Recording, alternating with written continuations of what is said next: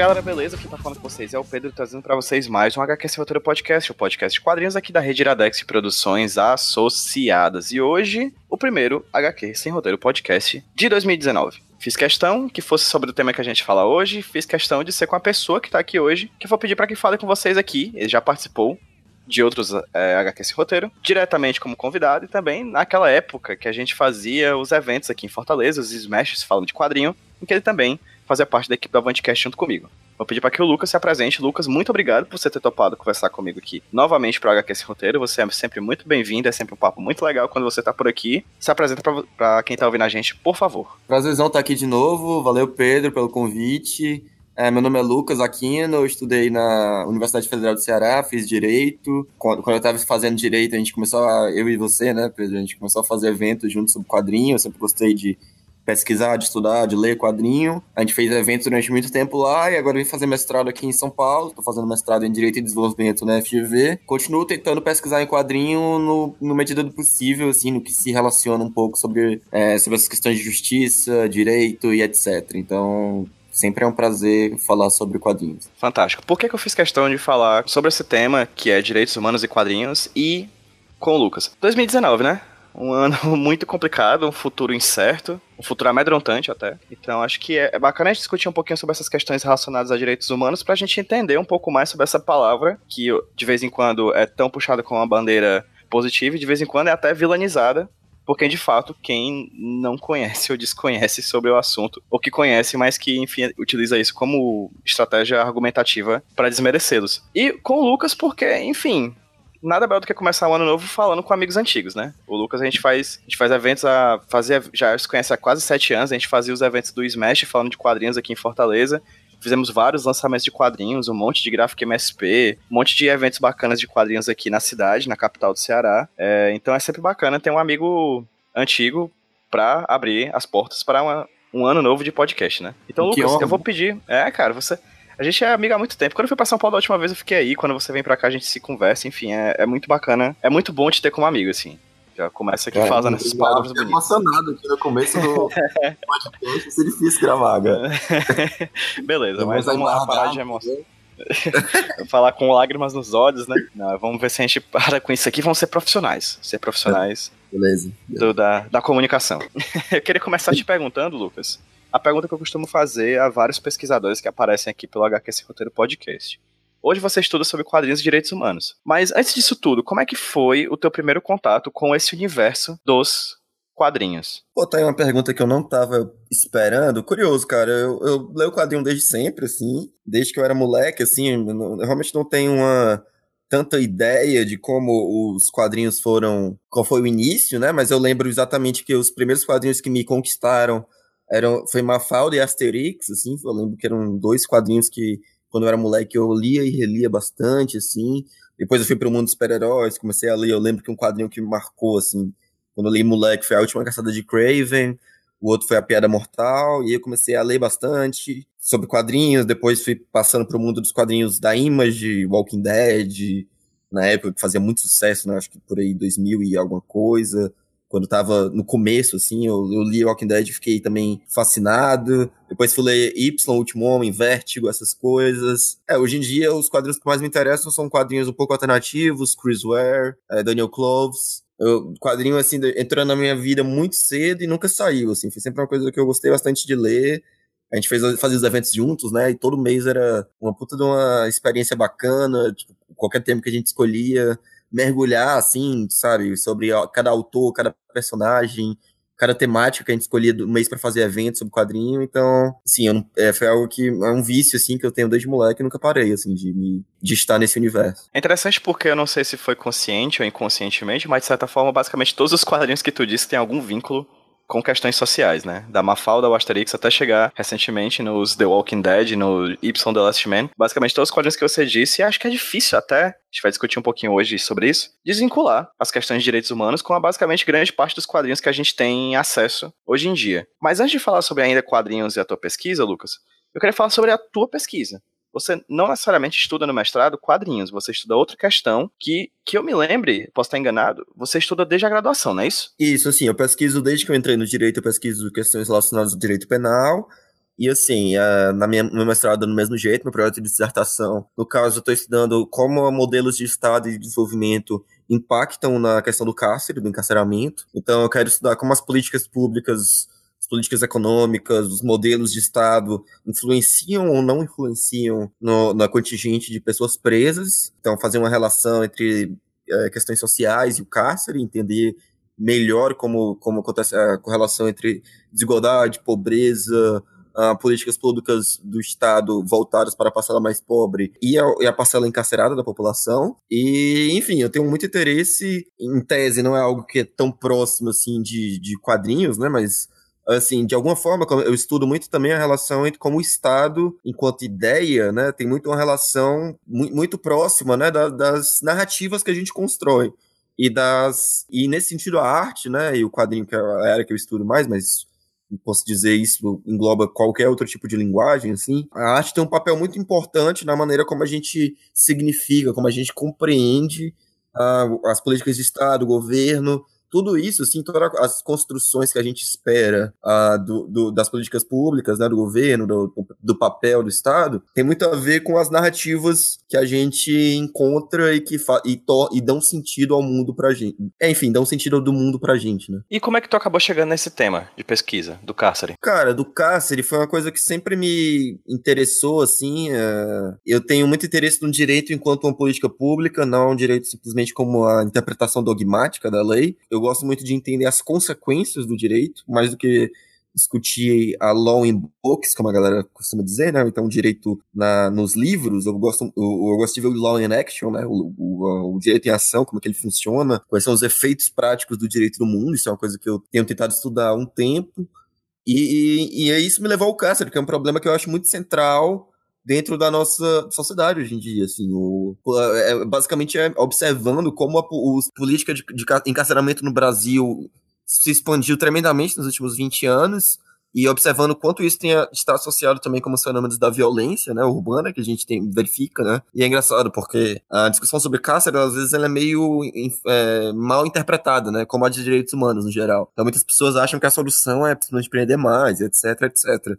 E quando a gente vê, existe uma, uma, uma correlação muito clara com que o Brasil prende mais e o Brasil tem mais violência. Então, uma coisa não tem impedido a outra. Né?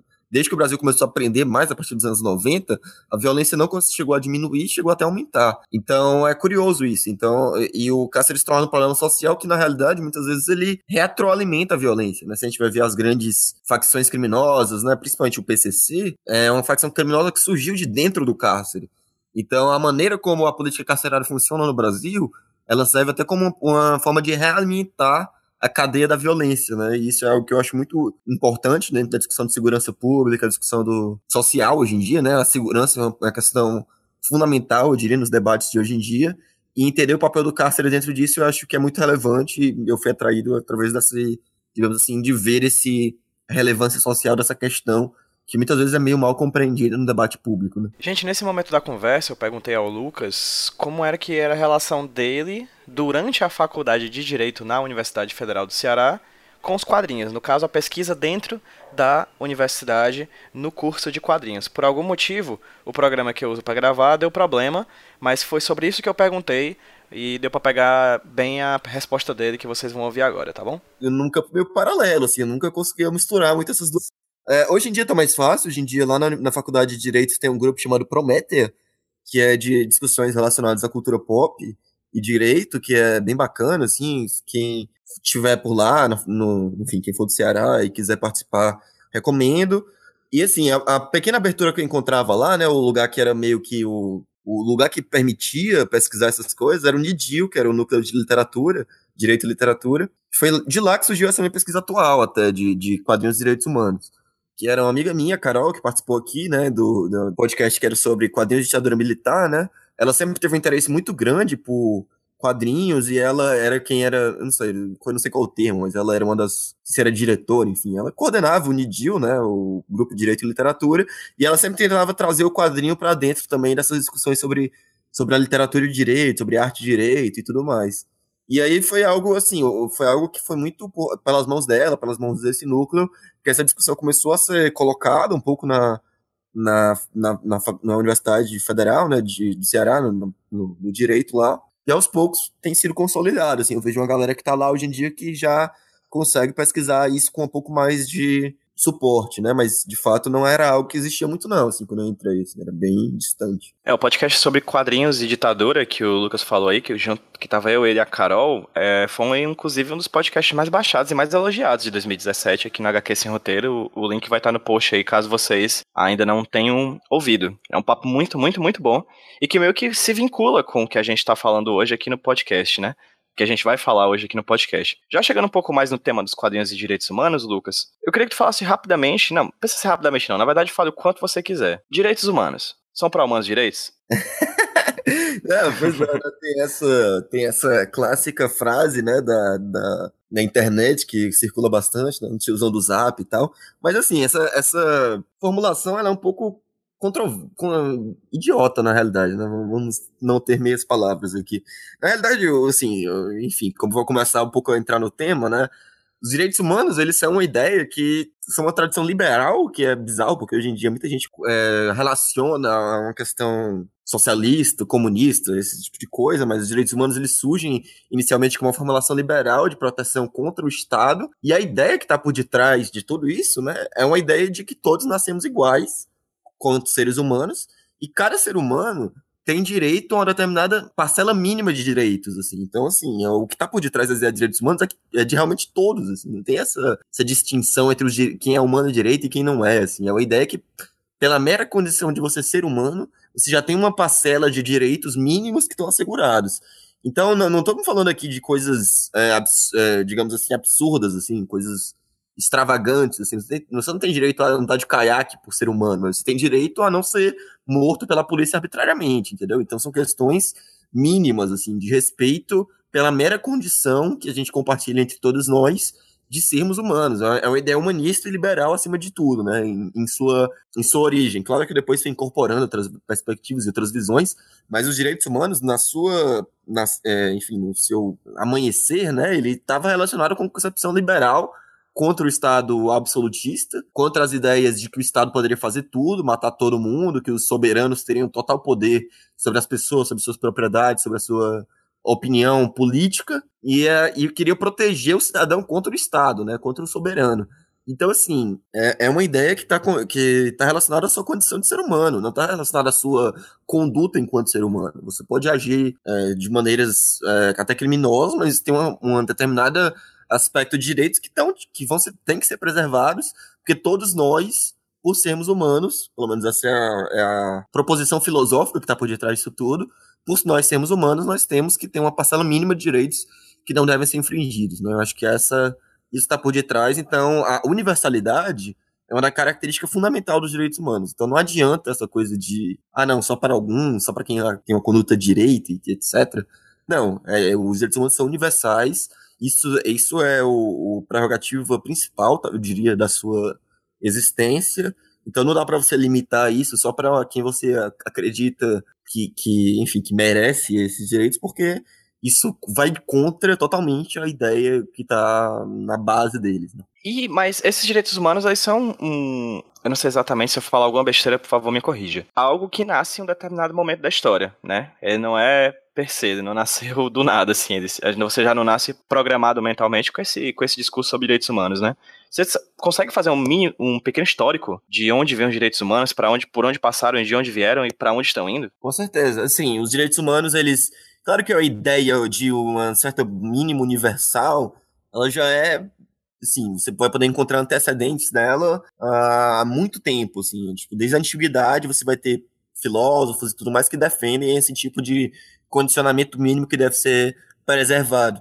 Mas, no entanto, assim, a, a formulação dos direitos humanos positivados, né, ou seja, reconhecidos enquanto normatividade, isso começa principalmente a partir do século XVIII, né, século, final do século XVII, XVIII, que começa através do movimento de luta contra o absolutismo, né, o movimento liberal, digamos assim.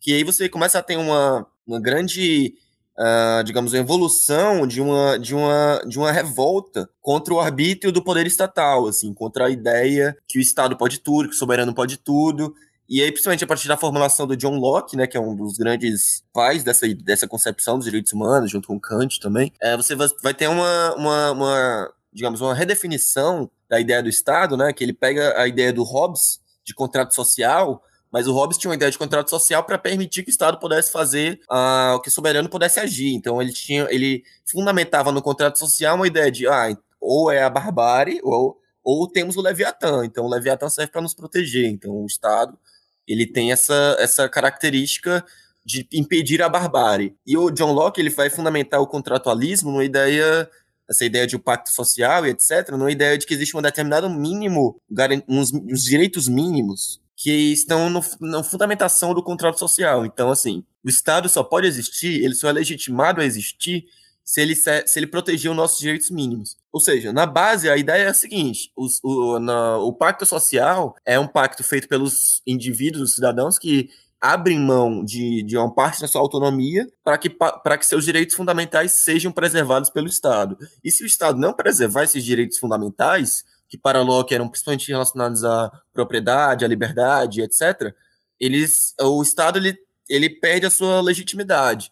Então, assim, a, a, partir dessa primeira formulação de John Locke, né, que depois vai ser mais, é, digamos, enrobustecida pelos movimentos liberais revolucionários na, na, na, França e nos Estados Unidos, que a gente tem essa ideia de que a, a fundamentação do Estado está na proteção e na garantia de alguns direitos fundamentais básicos, a vida, a propriedade, a liberdade, e que se a gente não, se o Estado não tiver, não respeitar esses direitos básicos, então o Estado está deslegitimado. E é por aí, é por aí que está por detrás essa primeira concepção de direitos humanos, né? Que seria uma concepção dos direitos de liberdade, que a galera com, que como se classifica. Ou seja, um direitos relacionados não necessariamente a uma prestação do Estado, não é o Estado fazer algo por você, é o Estado deixar de fazer algo por você, pra, in, com você, digamos assim.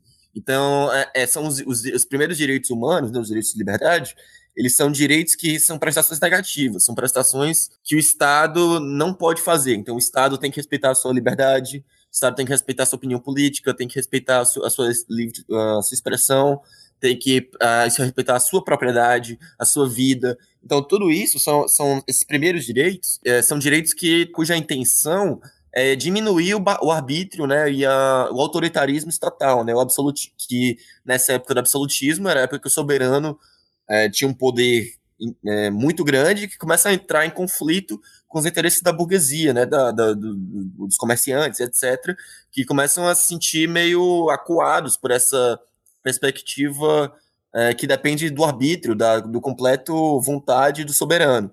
E aí começam a ter essa ideia de que não, tem alguns, desde a Carta Magna, a reconhecendo a propriedade, até o parlamento, etc., o, o poder soberano foi sendo diminuído e, a, e, e as prerrogativas dos cidadãos foram sendo cada vez mais respeitadas de uma forma reformista. E a gente tem os exemplos mais revolucionários, né, que está principalmente a França, que derrubou a monarquia e reconheceu, a partir da Declaração dos Direitos do Homem e do Cidadão, uma série de prerrogativas universais de direitos humanos, que é considerado, eu diria, o documento base, né, os dois documentos básicos dos direitos humanos são a Declaração dos Direitos do Homem e do Cidadão e a Declaração de Independência nos Estados Unidos, que ambas são, colocam assim uma, uma determinada formulação de direitos básicos compartilhados por todos os seres humanos pela condição de seres humanos. No, no caso dos Estados Unidos, de cidadão norte-americano, e no caso da França, de cidadão francês. Mas, assim, tinha claramente uma ideia, prerrogativas básicas que o Estado francês, o Estado norte-americano, deveria reconhecer a todos os cidadãos, né? Claro que hoje já existe uma leitura muito crítica nessa época, quem era o cidadão, né?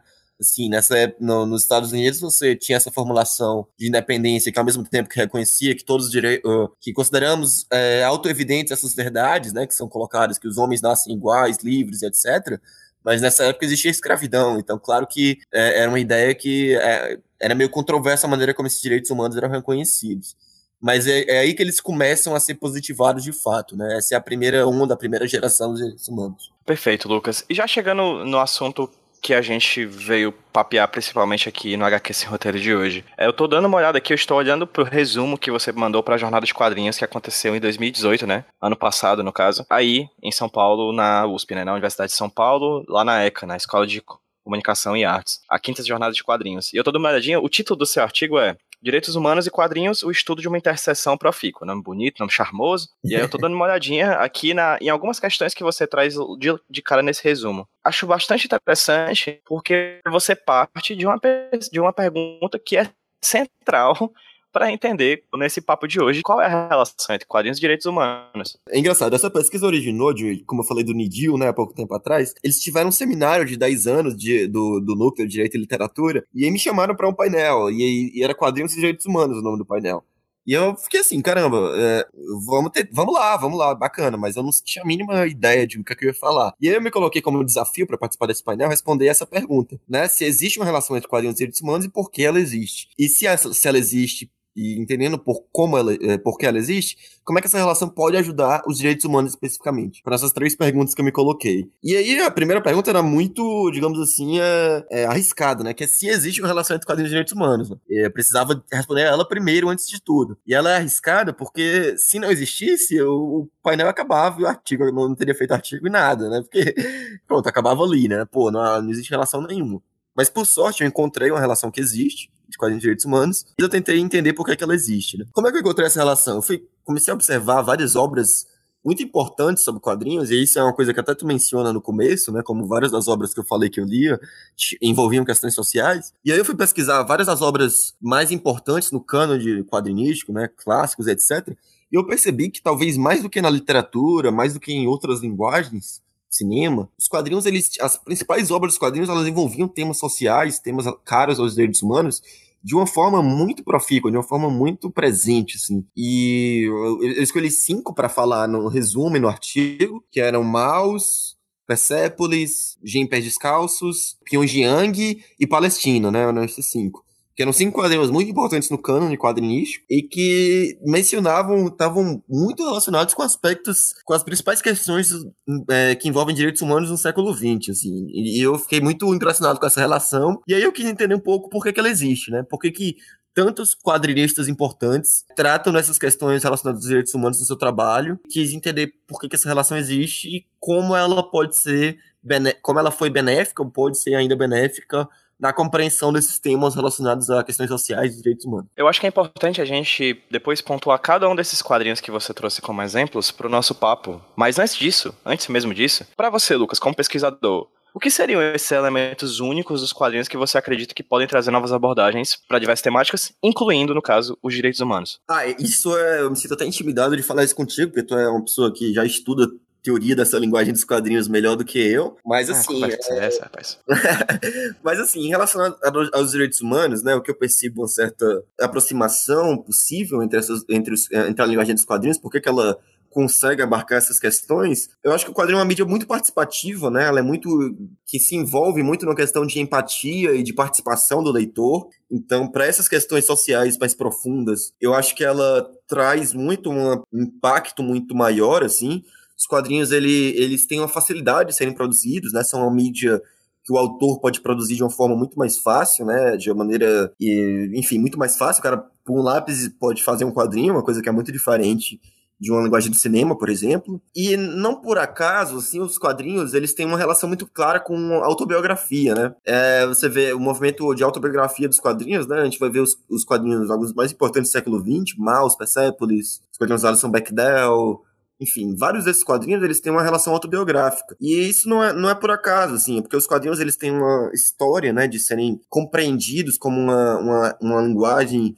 meio que infantil, né, e vários autores para contrapor essa versão também, eles utilizaram os quadrinhos para contar suas histórias e suas maiores traumas e temas sociais muito é, relevantes nas suas obras. E, e, isso fez com que os direitos humanos, eu acho que ocupassem um papel meio central dentro da história dos quadrinhos. Porque esses autores, uh, muitos autores em resistência, talvez, a uma narrativa dos quadrinhos como alienantes, bobos e etc., eles foram, é, mergulharam em questões sociais profundas que, que seriam muito mais fáceis de serem traduzidas do que em qualquer outro tipo de linguagem. Então, muitos quadrinistas foram abordar questões relacionadas a massacres, a preconceito, a trauma, a perseguição de minorias. E isso tudo está muito presente nos quadrinhos, assim, desde, a sua, desde o movimento, digamos assim, até antes, mas principalmente desde o movimento de underground comics nos anos 1960 até hoje em dia, assim, hoje a gente vê uns quadrinhos alternativos, né, que muitos deles relacionados a essas questões sociais e etc. E eu acho que é, é muito isso, assim, é uma, é perspectiva de que o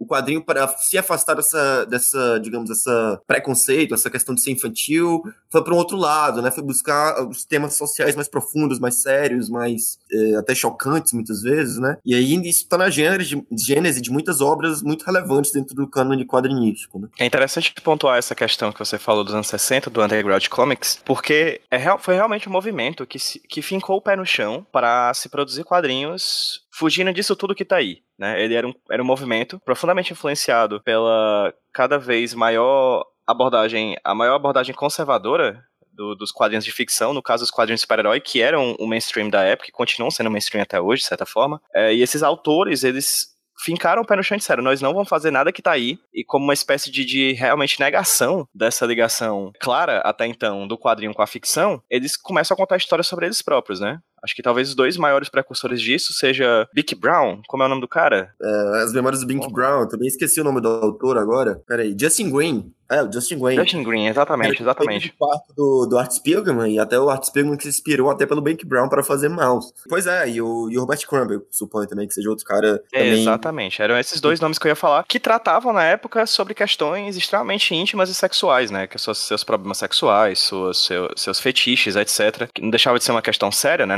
uma, uma questão questão completamente. Mas era claramente, politicamente, uma afronta ao que era produzido no mainstream, cada vez mais pudico da época por causa, por sua vez, da sedução do inocente, né, enfim, da censura que os quadrinhos mainstream receberam em meados da década de 50 e que estava sendo reverberando nos anos 60 e consequentemente esses caras vêm e cospem na cara disso, né, tratando das questões mais absurdas, mais íntimas possíveis, expondo essas questões como um tapa nessa cara da sociedade cada vez mais conservadora do período, né? Não, é interessante isso, porque a gente vê como a repressão, ela instaura uma explosão em algum momento, né? Os quadrinhos talvez tenham esse potencial revolucionário, exatamente porque sejam uma linguagem que foi muito reprimida, muito associada com primeiro com criança, né, com fantasia, com infantilidade, e por isso tinha todo um pudor nessa linguagem, né, a gente nos anos 50 teve todo aquele controle, desde o movimento meio marcatista, né, do, do, do Seleção do Inocente, etc., do Comics Code Authority, e aí você foi tentar reprimir aquele negócio que estava na vibe da fantasia, do terror, né? Que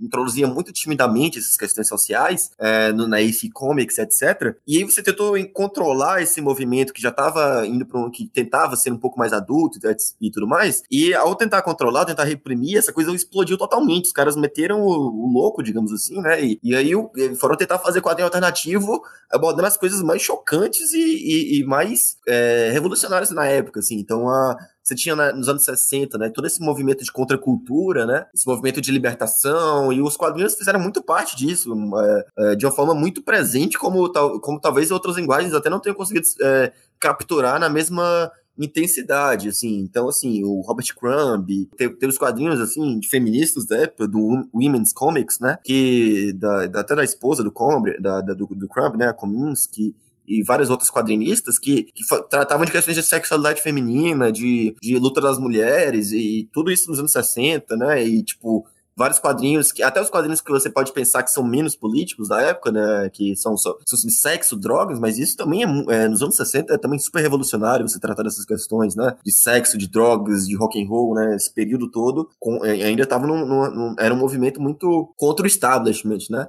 então, assim, esses quadrinhos conseguiram fazer uma, uma, um stand político muito forte, assim, conseguiram assumir um posicionamento político na época muito muito proeminente, assim, e isso foi, e isso inaugurou uma tradição que foi só se intensificando, assim, você vê, isso acabou passando também para os quadrinhos de super-herói, que nos anos 70 você começa a ter nos quadrinhos de super-herói uma, uma, incorporação dessas questões, assim, na, na, era de bronze dos quadrinhos, né, então o trabalho como aquele do Lanterna Verde, o Arqueiro Verde, né, que se aborda a questão social do racismo, a questão das drogas, se o Homem-Aranha vai começar também a ter, ter ter um, um, pouco desse incorporar isso, vai ter vários quadrinistas, né, que vão tentar introduzir sutilmente essa questão, toda a invasão britânica, você vai ter toda essa questão também no, no Alan Moore, Grant Morrison, esses caras, todos os quadrinhos dele tem uma questão social ali muito acoplada a, todas, a, né, a toda aquela fantasia, né, todas aqueles, essas questões de super-heróis e, e, e, isso foi é, sendo cada vez mais proeminente, né, dentro dos quadrinhos, então começou muito nos anos 60, né, esse tipo de abordagem e, e até hoje é muito forte, né. Sim, é interessante também porque a gente está falando de um movimento profundamente vinculado à estrutura americana da época, da casa da década de 60, né, do macartismo, como você muito bem apontou. Mas um dos quadrinhos que você traz como exemplo de representações possíveis do quadrinho como é, suporte para a discussão sobre direitos humanos é japonês, né? O Jen Pés Descalço do Keiji Nakazawa. É interessante falar, acredito, que o Jen, ele veio alguns anos depois de um outro quadrinho do Keiji Nakazawa, que eu tive a oportunidade de estudar por causa... Na verdade, só ver, assim, eu não cheguei a ler ele, que é o Orewamita, traduzido para os Estados Unidos como I Saw It, ou Eu Vi Isso, que no Sim. caso o Gen, ele tem essa, essa dimensão que você não sabe muito bem se é ficcional ou se é real, mas tem muito de real no ficcional dele. O Orewamita é de fato um trabalho do Keiji Nakazawa real, assim, é sobre a vida dele.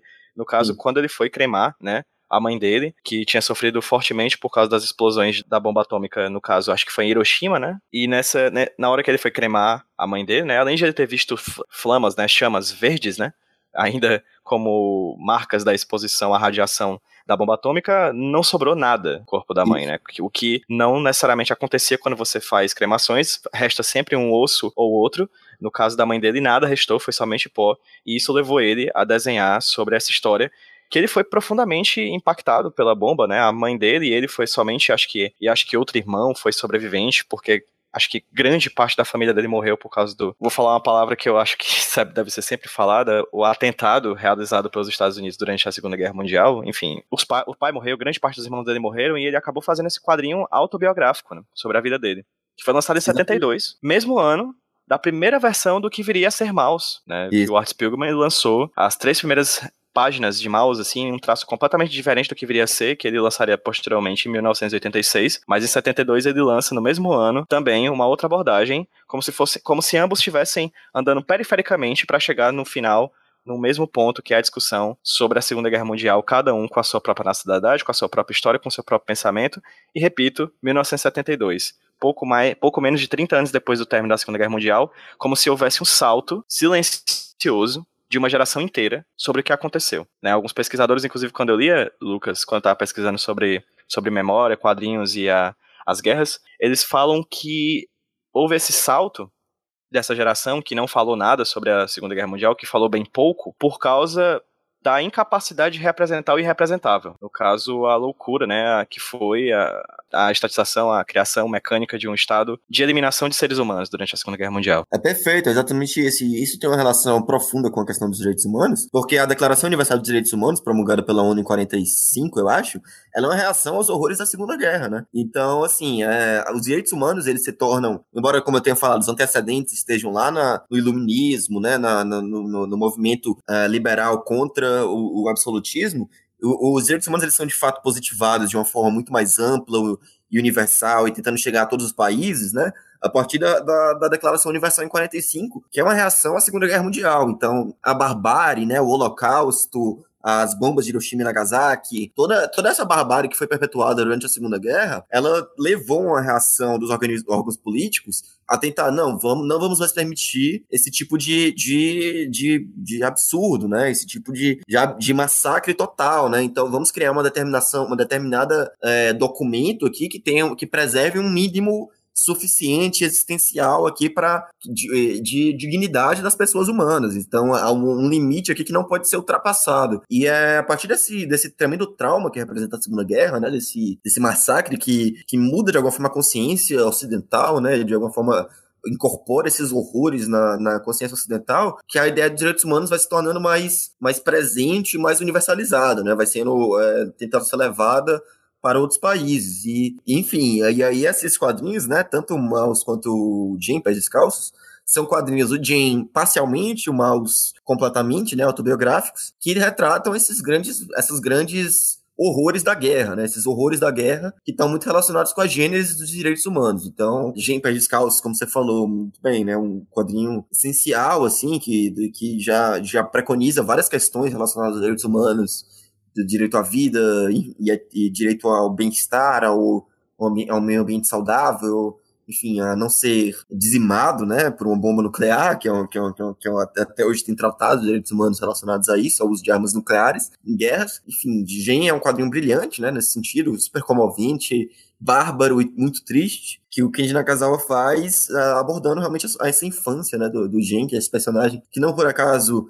Gen é uma palavra nipônica para raízes, né, que ele quer, através da história, né, do, da história do Gen, demonstrar uma raiz comum ao Japão que possa servir para um, um futuro é, que rejeite o autoritarismo, rejeite as armas químicas, rejeite as barbáries perpetuadas na Segunda Guerra, não só pelos Estados Unidos no Japão, mas também pelo Japão na, no, no, no, leste asiático, né? Porque o Japão também foi uma potência, através do, do, imperador japonês, também foi uma potência imperialista que, que é, massacrou chineses, coreanos e etc. Jinpei Descalço retrata todo esse massacre, ele quer criar, a partir desse trauma, né? Através desse trauma para toda a geração japonesa, um, uma raiz que sirva de, de uma perspectiva mais humanista, né? uma perspectiva um pouco mais, menos, mais humana, menos autoritária, né? E, e o Maus também é outra, outro quadrinho que também reflete sobre talvez o maior o, o massacre de humanos mais lembrado, né, do século XX, mais responsável talvez pela, pela expansão dos direitos humanos, que é o Holocausto, né? que, enfim, até hoje é uma das, uma das dos massacres, genocídios, das perseguições feitas a uma minoria mais lembrados e mais retratados na, na, nossa cultura, né? Que mais a gente associa com violações de direitos humanos o Holocausto. Acredito que Jen, Maus, na verdade, cada um desses quadrinhos que você pontuou aqui para abordar esse vínculo entre quadrinhos e direitos, direitos humanos, cada um dá um programa, dá vários programas, na verdade, uma série de programas cada um deles, assim. Acho que não tem, não tem como a gente se aprofundar muito. Inclusive, Mouse é um, é um programa que acho que vale muito a pena, é um, é um tema que vale muito a pena ter um programa muito mais amplo, assim, sobre ele, com pessoas que estudaram exclusivamente sobre Mouse, porque Mouse tem essa coisa também, né? Ele vem como uma obra que trata sobre direitos humanos, sobre guerra, sobre massacre, sobre perseguição a minorias, mas também é uma obra que quebra paradigmas, né? É obra, é o quadrinho que tá em todo instante de pesquisador de humanas, independente se ele lê ou não quadrinhos, né? Não, total. E tem uma coisa de Maus que eu acho que é extremamente relevante nessa questão que a gente reflete sobre os direitos humanos, que é a coisa do antropomorfismo, a maneira como ele, o Art Spiegelman, né, como ele, é, ele muito espertamente, né, aproveitando duas questões, uma é a maneira como os quadrinhos sempre tiveram essa coisa do antropomorfismo, né, dos animais, desde o Crazy Cat, passando por Félix the Cat, né? Você teve vários, enfim, animais, né, como personagens de história dos quadrinhos. Ele se aproveita disso para fazer uma, uma, uma, digamos assim, uma representação muito clara da, da mente racista, né? E de como, a, a, a partir da compreensão de que o ser humano é, não é igual, um igual, que uma pessoa não compartilha com a gente a condição de ser humano, só não tem a mesma raça do que a gente, não tem a mesma condição, as barbáries, elas come, começam a ser permitidas, né? Então, a partir do momento que o, judeu, que o alemão, né, que é o gato no quadrinho, vê o judeu como um rato, que é de fato uma metáfora que foi até utilizada pelo Hitler, a partir do momento que ele enxerga isso, ou você queimar, você matar, você exterminar, vira uma, uma questão uma questão não tão chocante. Você não, não enxerga mais aquele cara como igual ao seu, um semelhante, o ser humano como você. Você vê ele como outra raça, uma pessoa que surge de, de outra, uma outra condição, assim, ele não compartilha com você as mesmas características, então você pode exterminá-lo. Ele é um animal. Deixa de ser humano e passa a ser vermelho, passa a ser petralha, passa a ser comunista, né? Ele passa a não ser um humano direito, né? Então você, você tipo, é exatamente. Ele não é, não, não é, ele não é digno do, dos, dos direitos que você reconhece como seus semelhantes. Uhum. Que ele não é mais um ser humano como você, como você não enxerga ele mais como um ser humano como você, você enxerga assim como um, um animal, uma raça inferior, é, é, toda barbaridade é permitida. Então, é, é, é brilhante isso, porque por trás da ideia de direitos humanos é isso, que, que nós somos iguais por sermos humanos. Não importa a raça, o credo, o gênero, etc., orientação sexual, tudo isso, isso não importa numa condição mínima de direitos que a gente tem que ter. E, e esse quadrinho, ele, ele manifesta muito claramente como essa mentalidade, da maneira como a gente não se enxerga como igual, como a gente não, não realmente não consegue reconhecer os direitos mínimos para cada um. Gente, é, é, um quadrinho que reforça essa ideia muito que, que tá por detrás dos direitos humanos, que nós somos semelhantes. Se a gente não, não, não parte desse pensamento, toda barbárie pode ser permitida, né? E, e esse quadrinho é, é, remete a isso de uma forma muito inteligente. Só lembrando uma coisa que eu falei anteriormente, uma curiosidade, como eu falei, a primeira versão de Mouse, as três páginas que viriam a ser Mouse depois, a graphic novel, elas foram lançadas originalmente em 1972 numa revista chamada Funny Eminals, trocando o M pelo N, né? Eminals, que era do Crumb, que era uma HQ que procurava tratar de assuntos de comics, né, comics underground, sexo, drogas e coisas mais pesadas, por meio de personagens antropomórficos, né? Então, o Spielman ele fez essa HQ do Mouse para entrar nessa coletânea de quadrinhos antropomórficos e aí talvez dali tenha vindo a ideia de ele produzir o Mouse mais à frente, né? Essa é ideia interessante, né, que ao mesmo tempo é uma coisa relacionada à infantilização, né, o antropomorfismo, mas ele pode, ele tem um potencial muito grande de representar uma, a ideia racista mesmo, e é, e é uma sacada brilhante assim que o Spielman faz. A gente ainda não gravou um papo somente sobre Mouse, mas caso vocês que estão ouvindo a gente queiram conhecer um pouquinho mais sobre a importância de Mouse diante da academia, diante da visão popular sobre sobre os quadrinhos, sobre o que os quadrinhos são, eu recomendo fortemente o programa que eu gravei com a Beatriz Siqueira, que é, que foi mestre, que é mestre em comunicação, atualmente é doutorando em comunicação. A pesquisa dela foi sobre o processo de legitimação cultural das histórias em quadrinhos. Foi gravado em 2018, foi um papo muito, muito, muito bom. É, vai estar linkado no post desse podcast também para você ouvir. Passando um pouquinho adiante, Lucas, vamos falar um pouquinho sobre as outras obras que tu trouxe pra gente, assim, minimamente, sobre como você consegue vincular as questões dos direitos humanos a essas obras que você pontuou aqui. Começando pela Palestina, do Joe Sacco. Como é que você consegue perceber Palestina diante da questão dos direitos humanos, diante do teu ponto de vista como estudante, como pesquisador de direito? Então, a questão da Palestina, a questão do Oriente Médio é, digamos assim, é uma das questões centrais dos direitos humanos hoje em dia, né? Aí já desde a todo o conflito árabe-israelense, né? Todo o conflito da. Isso aí, é uma, hoje em dia, a questão da, das ocupações, né? Da, da vigília militar, do, do ambiente que, que, são submetidos os palestinos. Enfim, uma questão de muito estudo, muito polêmica, claro. Que aí também é outra consequência curiosa do Holocausto, né? A formação do Estado de Israel. Consequência não, mas uma, uma um reforço, talvez, do, do, do sionismo, né? Se dá do que o Holocausto é perpetuado e tem uma, uma questão judaica se torna central, né? E aí, só que aí tem esse conflito que se dá através entre os israelenses e os palestinos, que já se estende a eras, né? Para muitas pessoas é o conflito mais importante do mundo, mais complexo do mundo, mais difícil de se sanar hoje no mundo. E aí essa perspectiva que o Joe Sacco dá, que o Joe Sacco é um jornalista, né? E que está num ambiente é, da academia norte-americana, né? Então, claramente, ele, ele entra em contato com a perspectiva mainstream norte-americana, que geralmente é pró-Israel, e ele vai para a Palestina para dar essa perspectiva do, da violação dos direitos humanos, da perspectiva que é meio que minoritária, né, dentro do debate norte-americano, que é dos palestinos, né. Então ele, ao longo do quadrinho, ele vai demonstrando diversas violações com o povo que, que são feitas ao povo palestino ao longo dessa ocupação, né, do, do, do seu território pelos, pelos israelenses. É um quadrinho muito chocante, assim, de, diversos, de você ver as restrições por que passa o povo palestino na sua terra, que reflete muitas questões que ainda são centrais hoje em dia. A gente vê a questão da Palestina cada vez mais em voga, né? Assim, a, digamos assim, o, o endurecimento da, da política contra os palestinos ela é cada vez maior. Na realidade, não foi uma questão que atenuou de lá para cá. Pelo contrário, né? A gente vê hoje em dia propostas como a mudança de, da embaixada de Israel para de, de Tel Aviv para Jerusalém, né? Que, que começou com Trump e agora foi endossada pelo nosso presidente eleito, é uma questão que é muito grave na perspectiva árabe, né, na perspectiva dos palestinos, porque cada vez mais se reconhece menos o direito deles à terra uh, de Jerusalém, a, a, terra que, que hoje é, se divide entre os palestinos e israelenses. E, enfim, é, hoje em dia, humanitariamente, né, pensando em questões relativas aos direitos humanos, a, o, o, palestinos são um dos povos que mais tem preocupação em relação às questões humanitárias, pelas restrições que eles sofrem, e que mais você a, a, ONU tem preocupações em relação a isso, né? Inclusive a, o Estado da Palestina, né? Ele não é reconhecido como Estado membro da ONU, somente como observador por uma questão dos Estados Unidos, que, que membro do Conselho de Segurança ele impôs que não fosse aceita a Palestina, mas é, já possui a, maioria dos países da, da, membros da ONU eles reconhecem a Palestina como um Estado é, soberano, né? Então assim você tem um conflito muito claro, de, um dos mais importantes em questão de direito internacional ali que está sendo colocado e o Joe Sacco ele aborda esse conflito claramente com a partir de um lado, né? O Joe Sacco ele até argumenta que não sobre tem uma questão jornalística aí que eu talvez saiba abordar melhor do que eu, porque eu não tenho tanta intimidade com o assunto, mas ele aborda essa questão até de quão possível a imparcialidade, porque ele claramente ah, se adota como a sua experiência ali de um lado, assim, parcial talvez, assim, tá colocando a experiência palestina pela sua visão pró-palestina, ele justifica essa escolha a partir da ideia de que a visão israelense é muito dominante na mídia, que ele queria dar a visão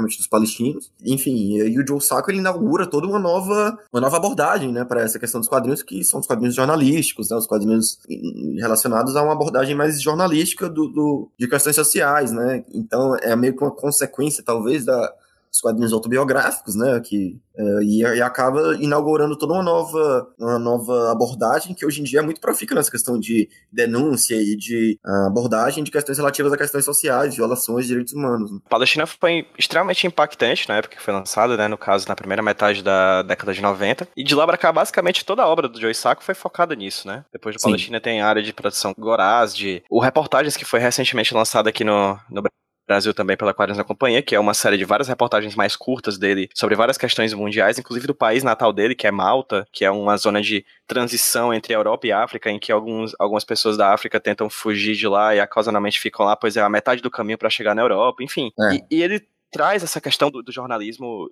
internacional para o centro da produção do quadrinho do quadrinho jornalístico, né? Ele ele não cria o quadrinho jornalístico, mas ele é o grande difusor do que a gente é, chamaria hoje em dia de quadrinhos jornalístico, né? Exatamente. Não, é total. Ele tem até o trabalho sobre os Estados Unidos mesmo, que é The Great Divide, né? A grande divisão, que é sobre a pobreza no, nos Estados Unidos pós crash da bolsa, crash não, depois da crise de 2008, né? Então, enfim, tem, tem trabalhos sobre várias questões relativas aos direitos humanos. O trabalho dele sobre a Europa Oriental é excelente, né? Citou a de Segurança Gorazde. É um quadrinho, assim, que retrata o maior genocídio né, do, do final do século XX, né, que o Desbrenica e que foi feito com o povo bósnio, que, enfim, é um massacre de proporções imensas, e que o quadrinho é, é muito bom, assim, ao abordar essa questão, uma das melhores referências para se compreender melhor a, a, os conflitos no, nos Balcãs, né, do, entre os sérvios e os bósnios e etc. Então, assim, o Joe Sacco, ele é um cara muito essencial na compreensão de algumas questões relativas a violações de direitos humanos no, século, no final do século XX, né, e as, as principais, quase todas, ele abordou ali, através, seja uma questão Palestina, como a questão da Europa Oriental e diversas outras. Crise migratória, como você citou, e etc. É interessante porque consigo ver uma gradação nos, nos inclusive na ordem dos quadrinhos que você colocou aqui no resumo. O Jam Pé Descalços e o Mouse ele tem essa característica de ser um trabalho autobiográfico, ou como alguns autores, inclusive, chamariam de auto barra biográfico, né? Porque narram a perspectiva dos seus autores, mas também a perspectiva de outros personagens em torno dos autores, no caso o Jen com a sua família, né, essa ficção realidade, e o Art Spiegelman com o pai dele, que é o personagem principal, talvez, da obra, né? Ou pelo menos é um dos personagens principais da obra. O Palestina, você fala na perspectiva de um jornalista em quadrinhos, que é jogado, arremessado dentro de um de um sistema extremamente complexo e a partir das histórias dessas pessoas dentro desse sistema, ele procura entender o que aconteceu, o que acontece o que vai acontecer. E o Persepolis e o Pyongyang, ele tem essa característica de serem biografias, né? São os autores que narram a sua própria história, focando no seu ponto de vista, a partir da a gente Satrap, a partir dela ser iraniana, diante da Revolução Islâmica da época, e o Guy Delisle como esse cara que passeia por vários países, ele que é um cara que é até meio alheio à política desses países, mas que procura falar dessa relação imediata com essa política completamente nova desse novo país que ele chega. É, fala um pouquinho sobre o, o que você consegue ver de direitos humanos, a abordagem de direitos humanos em Persepolis e em Pyongyang? Não, é muito interessante realmente, como você falou, essa alteração nesse conteúdo das obras, né? Claramente essas primeiras obras, elas fazem parte de, uma, de um movimento mais, não quero usar uma palavra é, errada, equivocada aqui, mas um movimento de maior, talvez, peso, né? Os quadrinhos são quadrinhos mais pesados, que abordam essas questões com uma centralidade total dada para os traumas, para os grandes massacres, para as grandes violações. Ah, o do Joe Sacco, ele já vai numa perspectiva um pouco mais jornalística, é, não sei se distanciada, mas dando um pouco mais de uma, uma, uma, sentido mais, como eu posso dizer, um sentido mais pé no chão da, da questão, assim, uma questão mais, menos pesada. E quando a gente parte para Persépolis e para Pyongyang, já são quadrinhos que já são se aproximam quase como crônicas, né? São quadrinhos mais da, das minúcias dessas violações, talvez, das, das coisas mais pequenas relacionadas com essas, com essas questões mais sociais complexas. Então, que também fazem parte, da, da talvez, da evolução da, dessa, da linguagem, né? Da maneira como essa, a linguagem aborda essa questão. Você vai desde a do, do, uma maneira mais pesada, mais central, até uma maneira mais complexa, subjetiva, relacionada muito mais à vida pessoal e cotidiana, que aí você vai encontrar isso tanto nesses quadrinhos que eu tô citando, mas também em outros como uh, o Árabe do Futuro, também é um quadrinho que reforça questões, questões geopolíticas complexas, como a questão árabe de uma perspectiva muito uh, de infância, cotidiano. Outro quadrinho, como os quadrinhos da Alison Bechdel, reforçam questões relacionadas a, a direitos e questões LGBT também, de uma perspectiva muito de da vida cotidiana dela. E esses dois quadrinhos são relacionados muito a essa perspectiva também, essa questão que talvez seja mais atento às minúcias, às pequenezas relacionadas a essas grandes questões sociais que a gente tende a, olhar de uma maneira ignorando talvez o lado humano pequeno relacionados a elas, né? Persepolis retrata sobre a Revolução Iraniana, né? Sobre as violações relacionadas aos direitos humanos a partir da restauração da ditadura teocrática, né, no, no Irã, ela começa com, em, é, como eu falo, essa questão da crônica, né, da coisa pequenininha refletindo uma questão muito maior. Ela, a, eu acho que a, primeiro, a primeira página de Persepolis é, é depois a, a revolução que houve lá, a revolução cultural, as, as garotas tendo que usar o véu na escola, né? Que elas não estavam acostumadas a isso, porque o Irã era um país bastante ocidentalizado para essa, essa revolução cultural. Então, a partir do momento que, o, que, o, que se instaura esse novo regime teocrático, a, você começa a ter uma imposição de normas islâmicas, né, mais extremistas nesse sentido, e aí as crianças começam a ter que usar burca e elas não sabem o que fazer com isso, começam a jogar no chão e etc, e começam a tomar bronca das, professoras por isso. Então, é, é um quadrinho que, que ele vai adotando muito essas questões pequenas relacionadas ao, ao autoritarismo, à teocracia, e depois ela olha também para a questão da imigração, né? E aí essa questão da imigração que hoje é uma das questões mais importantes do mundo globalizado, né, de, de violação de direitos humanos. Se a gente for olhar a crise dos refugiados é talvez uma das questões que mais chama atenção quando a gente olha de crise de direitos humanos atuais. E aí o que a, o que a Marjane Satrapi escreve é muito potente, né? A maneira como ela fala de toda a adaptação dela à França, e como ela se, e ela até coloca no final como ela se sente uma cidadã sem país, né, sem pátria, ela não se sente mais iraniana, nem se sente mais francesa, então, é, é essa condição do refugiado, do imigrante, que hoje é muito central quando a gente discute direitos humanos, ela é muito bem abordada no Persepolis. É, e já no Pyongyang, né, a, é o, o né, ele é, acho que a esposa dele é do Médicos Sem Fronteiras, acaba que ele vai viajando o mundo inteiro, né, em países que normalmente têm crises humanitárias graves, pra, e ele começa a contar do seu dia a dia como pai, né, porque ele vai sempre lá mais cuidar do filho, para passeando, ficar junto da mulher, do que do que de fato fazer um serviço humanitário, né? A mulher dele faz e ele fica mais passeando e tal, e contando das, novamente das minúcias, né? das partes pequenas que estão relacionadas principalmente ao autoritarismo nesses cantos que ele vai. Então, ele vai a Pyongyang, vai a Shenzhen, e em todos esses quadrinhos ele mostra uma como o autoritarismo se infiltra né? até nas questões menores relacionadas da vida pessoal de cada um dos das pessoas nesses locais, né? E é muito engraçado. É um quadrinho de crônicas, né? De pequenas histórias do dia a dia dele sempre com uma veia meio humorística mesmo, para você rir bastante, mas que é, é, um, é um humor meio agridoce também, né? Porque você vai vendo aquela situação meio trágica de muito daqueles, da, daquela, daquele pessoal, mas ele ri um pouco, daquele, é, o, ele mobiliza o humor como uma forma de de, de sátira, né, desses regimes. Então, é muito, tem algumas histórias super engraçadas dele chegando lá no, na Coreia do, do Norte, né, em Pyongyang, e várias vezes as coisas que a, que a população fica falando para ele, né, tipo, ah, o Kim Jong gordinho, né, o Kim Jong que tá lá, o ditadorzinho coreano, é, uma, uma, moça falando para ele, ah, aqui nesse poste ele acertou 15 flechas numa, numa mesma no alvo a, 500 metros de, distância, a pessoa falando aquilo como se fosse verdade, e um nível de, de, de surrealismo, né, que, que domina esse ambiente de perseguição, né, é, e de você precisar acreditar na narrativa oficial do governo, etc. Então, ele, essas pequenas crônicas do autoritarismo que ele conta nos, nos, nos seus quadrinhos são muito interessantes, novamente, relacionando com alguns países que mais, são, mais geram preocupação e questões relacionadas aos direitos humanos, como a China, a Coreia do Norte. Ah, o Jerusalém dele ele já retrata aquela, exatamente um pouco da questão de, de, uma região em conflito, né, da questão de, de quão complexa é a questão do, do, do, dos árabes e dos israelenses lá e, e, e, de todos os problemas por que passam os palestinos para viver o seu cotidiano lá. Então, são quadrinhos muito interessantes e não por acaso, né, mesmo que são quadrinhos de certa forma até leves, porque são quadrinhos que retratam o cotidiano dele com um certo humor, eles foram quadrinhos que, foi, que se não me engano, ele foi banido da cidade em que ele visitou, né, Shenzhen, Pyongyang, não pode visitar mais lá, exatamente por essa, por essa veia satírica dessa, do autoritarismo, né, de rir do, do, dos poderosos, que é uma coisa que é meio, que todo, tem uma coisa que o ditador tem medo do humor, né, assim, então é sempre algo que é muito proibido né, das ditaduras é fazer piada, então é muito interessante esses quadrinhos dele que já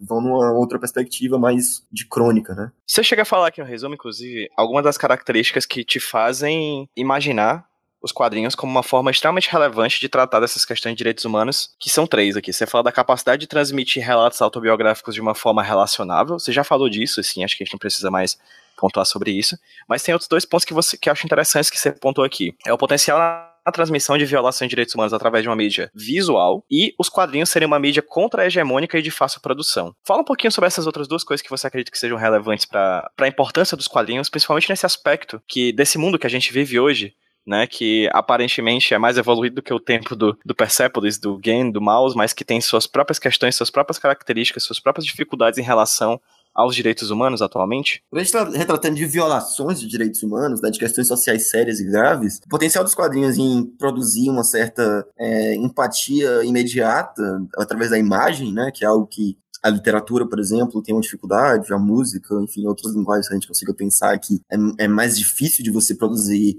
impacto imediato que a imagem te produz, assim, como os quadrinhos podem produzir, ele tem um potencial muito grande, né, que eu acho que tá, explica bastante por que, é tão explorado, por que, que tem essa, esse potencial enorme, né, que é exatamente a, como os quadrinhos, visualmente, assim, essas questões sociais, elas dão uma dimensão que talvez meramente escutando falar, ou, ou enfim, lendo uma história, talvez eles não adquiram é, essa mesma força que os quadrinhos podem dar. E ser uma mídia de, de fácil produção, né? Um pouco do que eu falei também, que, tipo, é um quadrinista para relatar as ameaças, as, os traumas que ele sofre, as questões sociais que lhe são caras, só precisa de um papel e uma caneta, né? Então, um, pra, um, o cinema também é uma mídia visual, né? Mas para você produzir um filme relacionado a uma, a uma, violação de direitos humanos é bem mais difícil. Claro, tem documentários excelentes sobre essas questões, até filmes que retratam muito bem questões voltadas aos direitos humanos, mas obviamente para você fazer um filme sobre determinada questão, ela custa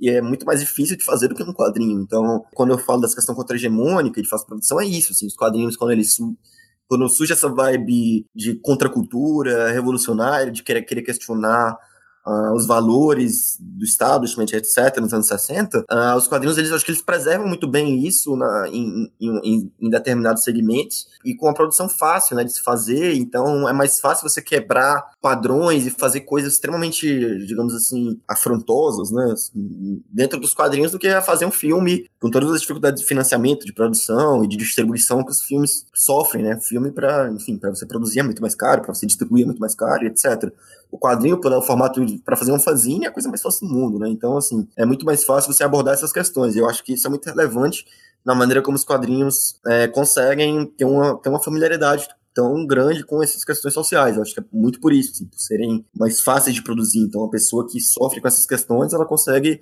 talvez, desenhando, produzir uma coisa de uma maneira mais fácil do que fazendo um filme, fazendo um livro, fazendo um videogame, sabe? Várias outras mídias que também tem potencial nesse sentido. Talvez essa pergunta seja um pouquinho complexa, um pouquinho difícil até porque acho que vai exigir um pouquinho de reflexão, cara. Mas para você, Lucas, você que é um cara que lê muito quadrinhos, você que é um cara que apesar que no mestrado ninguém lê muito quadrinhos, né? Porque mestrado é mestrado. Mas você é um cara que conhece da produção mundial, da produção inclusive brasileira. Qual é as suas perspectivas de quadrinhos relacionado a quadrinhos e questões de direitos humanos no Brasil. Como você consegue ver como estão a relação do Brasil com os direitos humanos e como é que você acredita que essa relação do, do quadrinho com os direitos humanos pode ser pensado, pode ser vislumbrado, o que você vê hoje sendo produzido, o que você já viu sendo produzido, o que você vê, o que você acredita que possa acontecer nos próximos tempos? Bom, então, assim, eu acho que existe uma tradição forte, pô, no, nessa abordagem de quadrinhos de direitos humanos, assim, no Brasil. Ah, pra, não precisa dizer muita coisa que os nossos quadrinhos, eles têm uma, ganharam uma grande proeminência durante a ditadura militar, o trabalho do Milô, Enfio e etc., que eram trabalhos que tinham uma preocupação social muito clara, e a partir do momento posterior, né, da queda da ditadura, o nosso maior quadrinista, que virou a nossa maior quadrinista, Laerte, também abordou muitas dessas questões e hoje em dia aborda cada vez mais, né, assim, talvez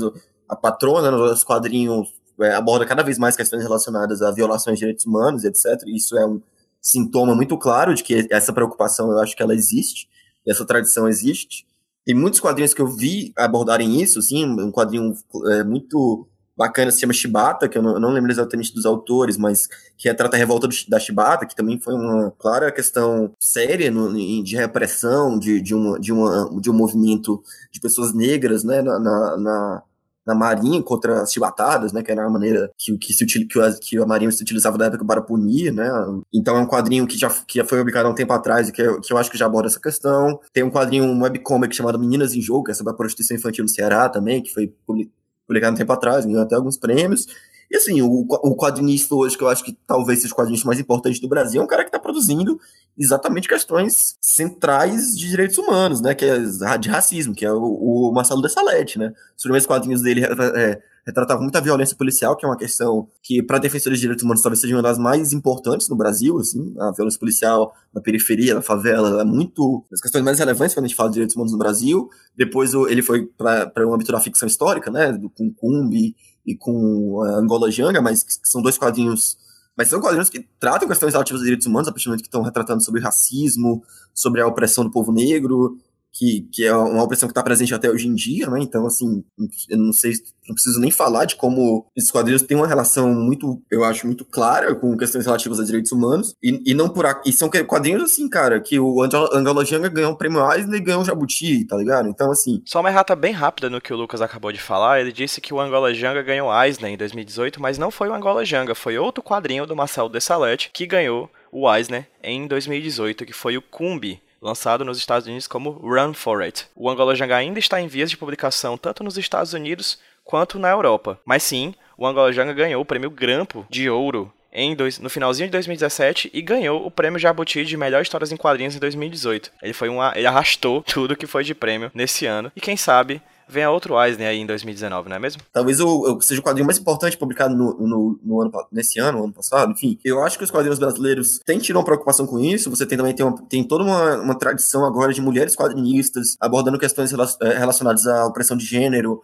nos seus quadrinhos, né? Muita gente tá, muita, muitas mulheres estão fazendo isso. A própria Cirlana e a Gabi Love Love Sex, né, fazia há um tempo, já fazia desde a Garota Serica, abordava questões relacionadas ao feminismo, mas existe uma onda mesmo, na realidade são muitas pessoas, eu não, não conseguiria nem citar todos. E, uh, enfim, cara, eu, eu, vejo uma tradição forte que está sendo é, gestada cada vez mais. Tu fala das perspectivas para o futuro, né, agora? Bom, assim, a gente tem a eleição de um governo que tem tudo para ser muito repressivo em questões relacionadas aos direitos humanos, né, em vários âmbitos que a gente pensa e mas eu, eu não tenho uma perspectiva derrotista nesse caso, assim, eu acho que quando a gente falou de gen, né, das raízes que foram criadas por uma desgraça, né, que o gen, o, nome gen se chama raiz, né, e foi criado a partir da, da bomba e tudo mais, eu acho que a, a desgraça, né, os problemas que eles, que se avizinham, que se podem que devem vir, né? eles são uh, também uma oportunidade de repensar, de revalorizar algumas coisas, de, de reorganizar, de, de resistir, né, que é a palavra da moda, talvez, e de produzir também, sabe, cara? Eu acho que hoje, mais do que nunca, essas questões tornam cada vez mais importantes e centrais, sabe?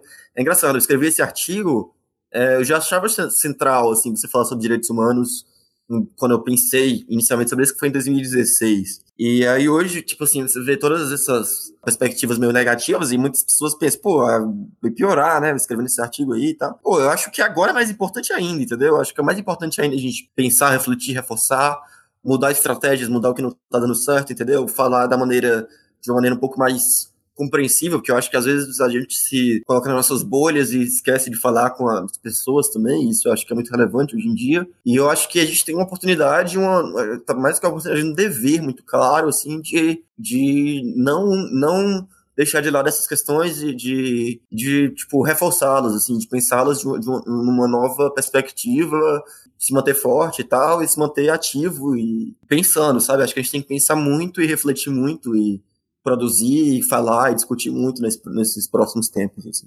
Acho que é isso. Fantástico, Lucas. Fantástico de verdade, cara. Não tenho como agradecer você ter topado conversar comigo aqui novamente para HQ esse roteiro. É sempre uma alegria enorme te ter por aqui. É sempre muito bom papear contigo, na verdade. A gente devia papear mais, inclusive, viu? Fica aí a puxão é de orelha pra nós dois, assim. Mas fica aí a dica de da gente marcar outros papos durante esse ano de 2019. Espero que rolem. Se você tá ouvindo esse aqui no final de 2019, pode ser que não tenha rolado. Mas, enfim, fica aí a dica pra gente achar novos temas, cara, pra gente conversar, assim. Porque é sempre muito bom conversar contigo, de verdade. Não, prazerzão estar tá aqui. Eu adoro esse tema. É, é engraçado, porque a gente pesquisa em quadrinhos, tipo, eu acho que é uma coisa que não tem tanto, assim, em relação a direito, direitos humanos, assim, justiça é uma coisa que eu acho que ainda precisa ser melhor trabalhado nesse âmbito e vice-versa. Eu acho que a, a, a, justiça e o direito ainda tem muita dificuldade de trabalhar com arte e outras linguagens. Então é um prazer muito grande falar sobre isso, que eu acho que é, é você já achava necessário antes, eu acho cada vez mais, assim. Então é um prazerzão estar aqui e agora tu, tu ia falar pra... É, divulgar aí, cara, onde é que as pessoas conseguem achar as coisas que tu produz? Tem algum, algum canto onde a gente consegue achar? Cara, eu, realmente eu sou muito pouco... É, eu, sou, eu sou ativo em redes sociais, no Twitter e no Facebook, posso linkar as coisas aí, eu tento falar desses temas às vezes, mas eu não sou tão... Eu tenho um blog, é um canal tão claro, acho que o HQ Roteiro de vez em quando só é onde eu me pronuncio sobre o que eu tô pensando. Mas assim, é claro, quem quiser me acompanhar no Facebook, no Twitter, eu passo aí e tal, as coisas. E tô pra publicar uns três ou quatro artigos agora, nos próximos meses, então, e aí eu vou linkar nas minhas redes, academia, etc. E quem quiser me seguir e tudo mais, eu agradeço. E eu queria também,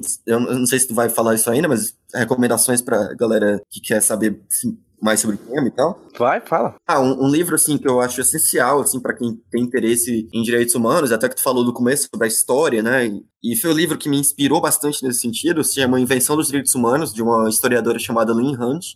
Esse livro é fantástico, ele fala como a criação dos direitos humanos ela teve muito relacionada com a literatura, com a arte e com as narrativas, assim. Então, assim, é, ela conta toda a trajetória de formação dos direitos humanos a partir dessa, de toda essa, essa história de esses valores relacionados aos direitos humanos, essa positivação, dessa ideia, né? Porque por detrás de toda, de toda, toda grande norma tem uma ideia por de fundo e de como essa ideia foi gestada principalmente a partir dos movimentos de, de luta, de pensamento também, pela literatura também, pela poesia e etc. Então esse livro é muito relevante assim para quem quer pesquisar arte e a sua relação com o direito, para quem, quem gosta de direitos humanos, para quem gosta de história, enfim, tudo isso é bem interessante. Tem um livro, tem, eu também recomendo os trabalhos do Richard Hort, eu, depois eu linko também para ti alguma coisa, que também é um cara que, pesquisa, que pesquisa muito como os direitos humanos estão muito relacionados com a ideia de subjetividade, com os nossos valores, mais do que com a própria normatividade por si, que também é, é, é, um insight que eu acho muito relevante, assim, a se ter quando a gente pesquisa essas questões. E, e assim, todos os quadrinhos que, que a gente citou aqui, sabe, cara? Tipo, todos eles mesmo, assim. De Jim Pés Descalços a Angola Jang, eu acho que são vários quadrinhos, assim, passando por Alison Bechdel, passando por, enfim, todo mundo aí, Imagine Satrapi, toda essa galera, eu acho que é importante ler esses quadrinhos com, com um olhar também para essas questões que tá, é, estão por detrás dessas narrativas e que, muitos deles, que além de serem socialmente bem interessantes, relevantes, trazendo todos esses traços que a gente discutiu aqui, são quadrinhos muito bons, assim, são narrativas muito boas. E, enfim, acho que é isso mesmo. Fantástico, fantástico. Todas essas coisas que o Lucas falou vão estar linkadas, eu vou voltar com um textozinho lá no post do podcast para você, para ser mais fácil vocês acessarem e acharem essas produções que ele acabou de falar. Novamente, Lucas, eu não tenho como agradecer o papo. Muito obrigado, de verdade, de coração. Fica aqui um abraço diretamente de Fortaleza pra ti, cara. Espero que a gente se fale mais em breve, espero que a gente se veja em breve. Para você que tá ouvindo a gente, muito obrigado pela audiência de mais um HQS Roteiro Podcast, que esse ano de 2019 tenha programas cada vez melhores. Espero que vocês ouçam a gente aqui. E se você gosta mesmo do HQ esse roteiro, divulga pros amigos, né? Chama os amigos para ouvir. Aquele amigo que gosta de quadrinhos, chama ele para ouvir. E apoia no Padrim também. Olha aí, o Lucas fazendo propaganda. É, apoia no Padrim, apoia no Catarse, por favor, assim, né? Faz aquele apoio. Se não pode apoiar, tudo bem, divulga. Mas se puder, vai lá. A partir de um real você já consegue apoiar no Padrim, a partir de cinco reais você já consegue apoiar no Catarse, gente. O link vão estar tá tudo no post desse podcast no site do Iradex. É isso, muito obrigado. Vamos dar um tchauzinho, Lucas, pra quem tá ouvindo a gente no 3, 2, 1. Tchau, gente! Tchau, tchau.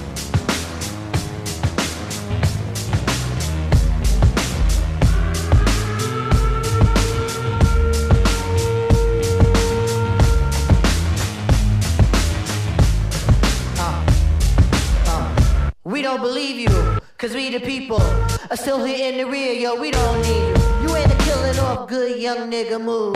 When we get hungry, we eat the same fucking food. The ramen noodle.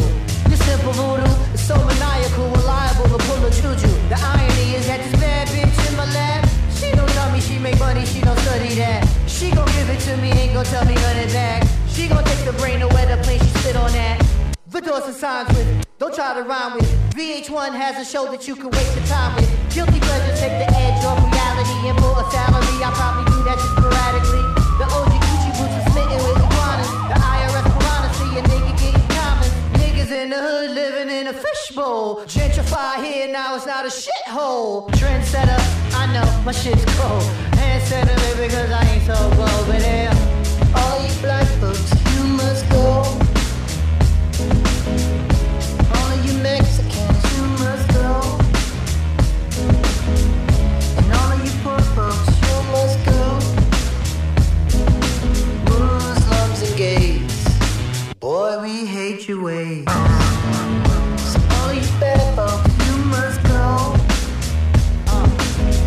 in the smog of news media that logs false narratives of guys that came up against the odds. We're not just nigga rappers with the bars. It's kismet that we cosmic with the stars. You bastards overlooking street art, better yet street smart, but you keep us off the chart.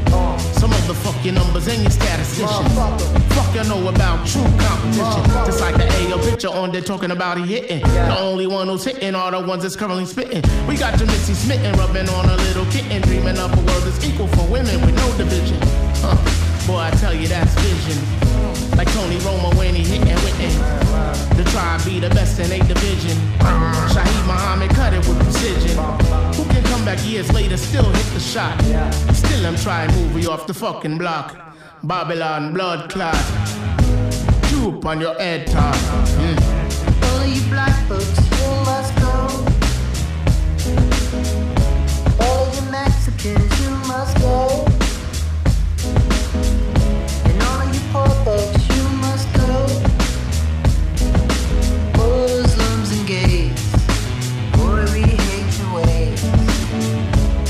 All you bad folks, you must go.